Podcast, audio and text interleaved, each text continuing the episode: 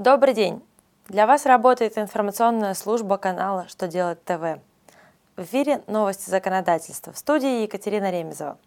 В этом выпуске вы узнаете, как будет дифференцироваться стоимость патента, какие поправки внесены в закон об ОСАГО, где будут храниться персональные данные россиян, пользующихся интернетом.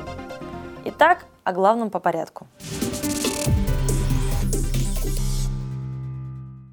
Начнем с очередных изменений в налоговом кодексе. Они касаются патентной системы налогообложения. Субъекты Российской Федерации теперь имеют возможность дифференцировать стоимость патента в зависимости от территории, на которой он применяется.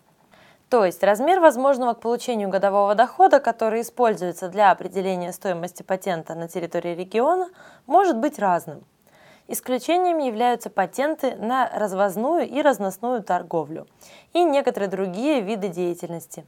Кроме того, с 1 января 2015 года уточнены требования к заполнению заявления на получение патента. Так, незаполнение обязательных полей в заявлении будет являться официальным основанием для отказа в его выдаче.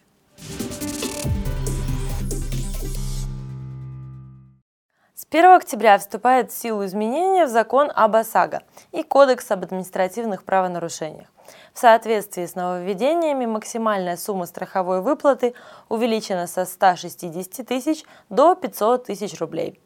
При этом срок рассмотрения претензий сокращен до 5 дней, а срок принятия решения о выплате до 20 дней.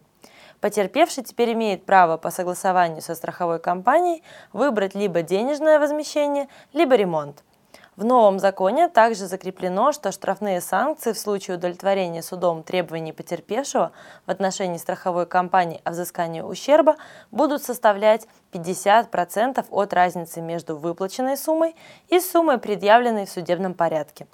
Кроме того, страховщику, необоснованно отказавшему от заключения публичного договора, страхования и навязавшего дополнительные услуги, не предусмотренные для данного вида страхования, грозит штраф в размере 50 тысяч рублей.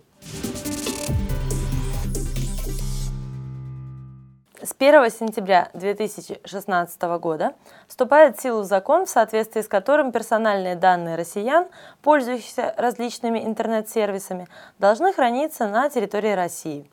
В том случае, если эта закрытая информация будет размещена в сети интернет с нарушениями законодательства, то граждане смогут обратиться в Роскомнадзор с требованием ее удалить.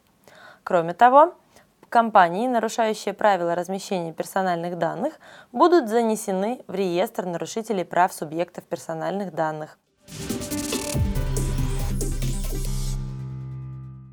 На этом все новости на сегодня. Благодарю вас за внимание и до новых встреч на канале Что делать ТВ.